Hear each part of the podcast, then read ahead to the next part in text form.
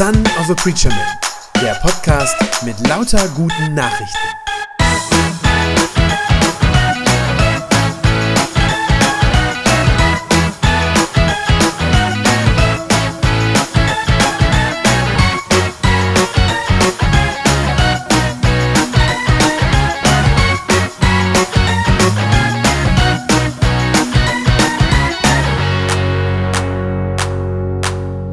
Lese uns den Predigttext für diesen Karfreitag.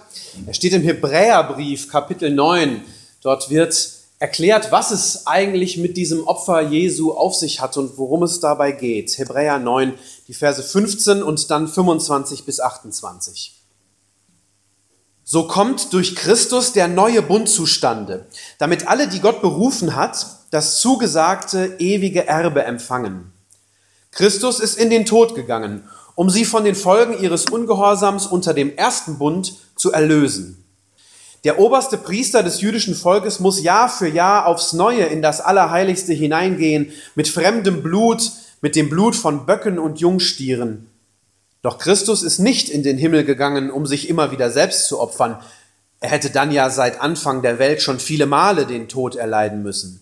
Nein, jetzt am Ende der Zeiten ist er erschienen, um ein für allemal die Sünde der Welt dadurch fortzuschaffen, dass er sich selbst zum Opfer brachte. So wie jeder Mensch nur einmal sterben muss, danach kommt er vor das Gericht Gottes, so wurde auch Christus nur einmal geopfert, um die Sünden aller Menschen wegzuschaffen. Wenn er zum zweiten Mal erscheint, dann nicht nochmal wegen der Sünde, sondern nur noch, um dann alle, die auf ihn warten, endgültig zu retten. Es geschah vor 2000 Jahren in Jerusalem. Da wird ein Mann von römischen Soldaten hingerichtet. Er wird gequält, gefoltert und dann an ein Kreuz genagelt. An diesem Kreuz soll er hängen und soll möglichst langsam, möglichst qualvoll sterben. Das ist damals eigentlich gar nichts Besonderes. Die Römer haben jeden Tag Menschen auf diese Weise hingerichtet. Und auch an diesem Tag sterben links und rechts noch zwei weitere Männer neben ihm. Das Besondere an diesem Tod ist nicht die Art, wie der Mann zu, zu Tode kommt, wie er stirbt. Das Besondere an diesem Tod ist etwas anderes.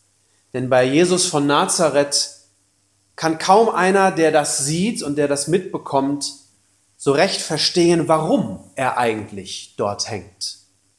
Jesus war in den Jahren vor seinem Tod dafür bekannt, dass er durch das Land zog, zusammen mit einer Schar von Jüngern, die ihm folgten, und dass er von Gott redete, dass er zu den Menschen sprach und ihnen von Gott erzählte. Und was er sagte, das berührte die Herzen der Menschen. Es gab nicht wenige, die ihn unbedingt hören wollten, weil sie spürten, dass dieser Jesus etwas zu sagen hatte.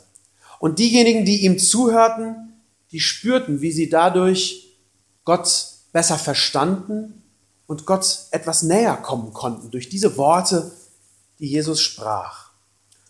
Auch heilte er Menschen.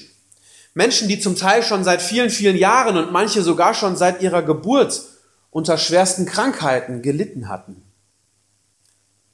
Jesus war dafür bekannt, dass er den Kaputten Hoffnung gab, dass er die Aussätzigen reinigte, dass er den Außenseitern, die mit denen keiner was zu tun haben wollte, dass er denen die Liebe Gottes zusprach. Dafür war er bekannt. Warum sollte so einer getötet werden? Für welches Verbrechen wird er eigentlich hingerichtet? Und womit hat er das verdient? Es ist tatsächlich nicht zu verstehen. Und darum haben es auch die meisten Leute, die damals dabei waren, zumindest im ersten Moment, nicht verstanden. Seine Jünger, die konnten es gar nicht glauben, als sie gesehen haben, was da passierte. Der römische Statthalter Pilatus hatte noch gesagt, ich finde keine Schuld an diesem Mann. Und der Hauptmann, der Anführer der Soldaten, der für die Kreuzung verantwortlich war und sie durchführen musste, der sagte am Ende, als Jesus dann gestorben war, voll Staunen, dieser Mann ist ja wirklich Gottes Sohn gewesen. Es ist nicht zu verstehen. Warum Jesus an diesem Kreuz stirbt, ist nicht zu begreifen. Und dieses Unverständnis darüber, was da eigentlich passiert, dieses Unverständnis, das zieht sich durch. Bis heute. Auch heute noch schütteln Menschen den Kopf und verstehen es nicht, warum Jesus heute an diesem Tag vor rund 2000 Jahren am Kreuz von Golgatha sein Leben lassen musste. Vielleicht ist dieses Unverständnis darüber heute sogar noch größer, als es vielleicht über viele, viele Jahre und Jahrhunderte bei uns gewesen ist. Selbst viele Pfarrer und sogar Theologieprofessoren ringen heute mit dieser Frage nach dem Sinn dieses Todes. Und sie bezweifeln dann gar nicht so selten auch die Erklärung, die uns die Bibel und natürlich vor allem das Neue Testament da anbietet. Aber welche Erklärung ist das eigentlich? Im Hebräerbrief, in den Worten, die wir da gerade gehört haben, da finden wir eine ganz eindeutige Antwort. Sie kommt sogar mehrfach vor. In Vers 15 heißt es, Christus ist in den Tod gegangen, um die Menschen, die Gott zuvor erwählt hat, von den Folgen ihres Ungehorsams zu erlösen. Und etwas weiter hinten in Vers 26 da heißt es über Jesus, er ist erschienen, um ein für alle Mal die Sünde der Welt dadurch fortzuschaffen, dass er sich selbst zum Opfer brachte. Das ist die Erklärung, die uns der Bibeltext gibt für diesen Tod. Diese Erklärung ist schockierend. Denn was da steht, heißt ja nichts anderes, als dass Jesus nicht für seine eigene Schuld stirbt, dass er tatsächlich gar nichts verbrochen hat dass er als derjenige, der am Kreuz hingerichtet wird, tatsächlich unschuldig ist. Wenn sein Tod auf einen ersten Blick sinnlos und ungerecht und ungerechtfertigt aussieht, dann ist das deshalb, weil es auch so ist. Jesus musste tatsächlich nicht für seine eigenen Taten sterben, sondern für unsere. Er stirbt nicht, weil er ein Verbrechen begangen hätte, sondern er stirbt, weil wir nach Gottes Maßstäben, wir alle Verbrecher sind. Er stirbt an unserer Stelle, stellvertretend für uns. Das ist die Erklärung, die wir im Neuen Testament für seinen Tod bekommen. Und so haben Christen auch von Anfang an den Tod Jesu verstanden. Das ist eine Erklärung, die eigentlich damals auch die Juden, die zu der Zeit lebten und die das mitbekommen haben, was da geschehen ist, das ist eine Erklärung, die eigentlich auch die Juden damals sehr gut hätten verstehen können. Wir wissen, dass viele von ihnen es nicht getan haben, es nicht verstanden haben. Aber sie hätten es eigentlich verstehen können, denn für das, was Jesus tut, gibt es einen Vorläufer im Alten Testament. Das jüdische Volk wusste schon immer oder hatte schon immer ein Gespür für die eigene Sünde. Das heißt, für diese große Trennung zwischen uns und Gott, für diesen Graben, den es da gibt. Symbolisiert wurde diese Trennung zwischen Gott und Menschen im Judentum damals durch den Vorhang, der im Tempel hing. Der Tempel war ja so in mehrere Bezirke, mehrere Teile eingeteilt. Und dieser Vorhang, so ein, ich stelle mir so einen dicken, schweren sehr ehrwürdig wirkenden Vorhang vor, der trennt das Allerheiligste ab. Dort, wo man geglaubt hat, dort ist Gott selbst. In diesem Allerheiligsten, in diesem Innersten des Tempels. Und dorthin konnte niemand gehen. Es gab niemanden, der dazu würdig war, Gott zu begegnen und ins Angesicht Gottes zu treten. Mit einer Ausnahme. Ein einziges Mal im Jahr, nämlich am sogenannten Versöhnungstag. Da durfte der oberste jüdische Priester dort hineingehen, ganz alleine, um dann Buße zu tun für die Sünden des Volkes und um Versöhnung zu schaffen mit dem heiligen Gott. Das finden wir in diesem Vers 25, den wir gerade gehört haben. Da heißt es, der oberste Priester des jüdischen Volkes muss Jahr für Jahr aufs Neue in das Allerheiligste hineingehen mit fremdem Blut, mit dem Blut von Böcken und Jungstieren. Diese Böcke und die Stiere, das waren damals im jüdischen Tempelgottesdienst, das waren die Stellvertreter der Menschen. Sie mussten anstelle der unschuldigen Menschen, der, der, sie mussten, obwohl sie unschuldig waren, anstelle der schuldigen Menschen sterben. diese Opfertiere. Darin steckt genau derselbe Gedanke, nämlich der Gedanke der Stellvertretung für uns an unserer Stelle. Allerdings, und das wussten die Juden auch, ist das Tieropfer am Ende immer nur ein schwaches Opfer. Es ist etwas, was am Ende unsere Sünde nicht wirklich tragen kann und nicht wirklich sühnen kann. Und darum, so wird es ja auch hier gesagt im Hebräerbrief, darum muss es immer wieder wiederholt werden. Jedes Jahr aufs Neue. Ganz im Gegensatz dazu ist Jesus das Opfer, das die Sünde der ganzen Menschheit ein für allemal und ganz und gar auf sich nimmt. Das wird in Vers 28 deutlich, wo gesagt wird, Christus aber wurde nur einmal geopfert, um nämlich die Sünden aller Menschen wegzuschaffen. Jesus Christus stirbt und er schafft unsere Sünde weg. Für immer. Anders als bei den Opfertieren reicht sein Tod wirklich aus. Für jeden von uns. Und für alle unsere Schuld. Das ist der Sinn des Todes, seines Todes dass er stellvertretend stirbt für jede und jeden von uns. Ich weiß und ich gebe zu, das ist nicht leicht zu begreifen. Dass Jesus an unserer Stelle stirbt und dass er dieses Opfer bringt, das ist schon immer auch umstritten gewesen. Und es wird, das habe ich eingangs schon gesagt, es wird auch heute oft nicht verstanden und sogar von manchem Theologen heutzutage angezweifelt. Es gibt manche Kirchenleiter und Bischöfe, die sich hinstellen und sagen, Gott braucht kein Opfer.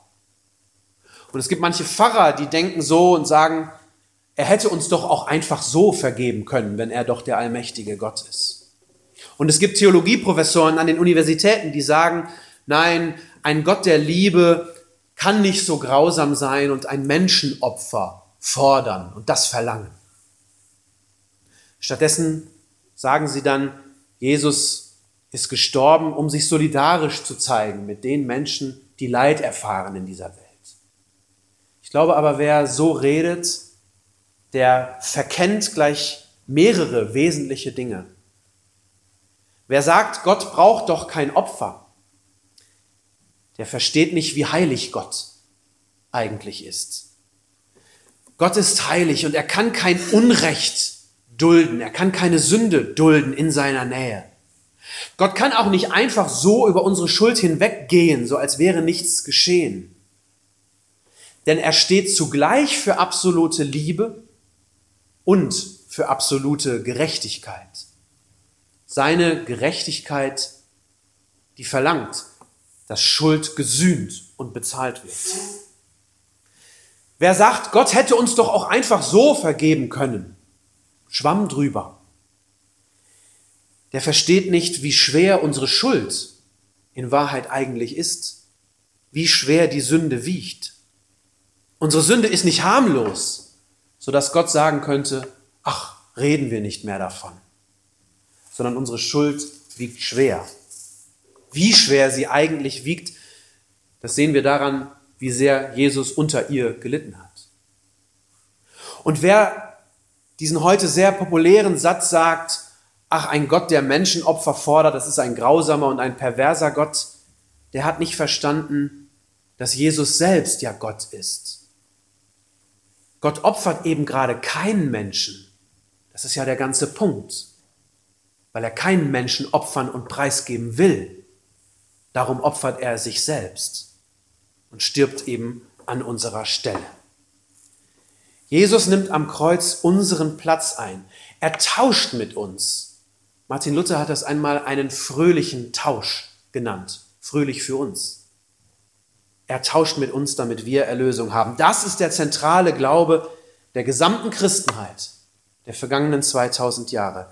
Wer das wegnimmt, wer das wegnimmt, verpasst dem christlichen Glauben nicht bloß ein neues und modernes Aussehen sowie einen neuen modischen Haarschnitt. Sondern wer das wegnimmt, der schneidet dem christlichen Glauben das eigentliche Herz heraus. Vielleicht hilft uns ein ganz aktuelles Beispiel, ein ganz aktuelles Geschehen, um das, was da passiert, noch ein bisschen besser zu verstehen. Genau heute vor einer Woche fand in Südfrankreich diese Geiselnahme in einem Supermarkt statt. Die meisten von Ihnen werden in den Nachrichten davon gehört haben. Da hatte ein islamistischer Attentäter Geiseln genommen und er hatte bereits angefangen, wahllos einige von ihnen zu erschießen. Der Polizist Arnaud Beltram hat sich zum Austausch angeboten für diese Geiseln. Und der Attentäter hat diesen Austausch akzeptiert. Er hat einige seiner Geiseln freigelassen im Tausch für diesen Polizisten. Als seine Kollegen dann den Supermarkt gestürmt haben, um die Geiselnahme zu beenden, da schoss der Geiselnehmer mehrfach auf diesen mutigen Polizisten. Der starb nur wenig später im Krankenhaus.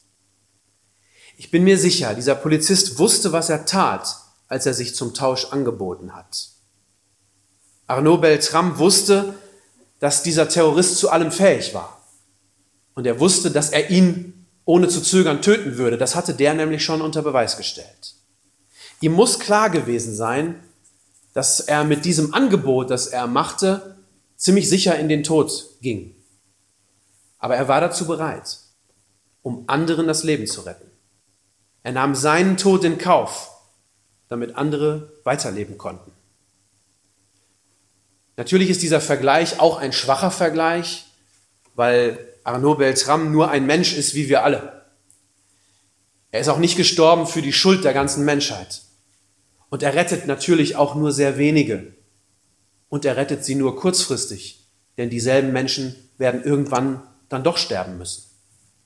Aber bei allem Unterschied zwischen dieser Geschichte und dem Geschehen am Kreuz von Golgatha, dass einer stellvertretend für andere stirbt, das ist genau das, was am allerersten Karfreitag, heute vor rund 2000 Jahren in Jerusalem, geschehen ist. Da, wo Jesus sich stellvertretend in den Tod gegeben hat, damit wir alle leben können, wo er sein Blut vergossen hat, damit nicht noch mehr anderes Blut vergossen werden muss. Jesus stirbt, damit wir nicht in Ewigkeit verloren sind, sondern bei Gott leben dürfen. Jesu Tod rettet unser Leben. Amen.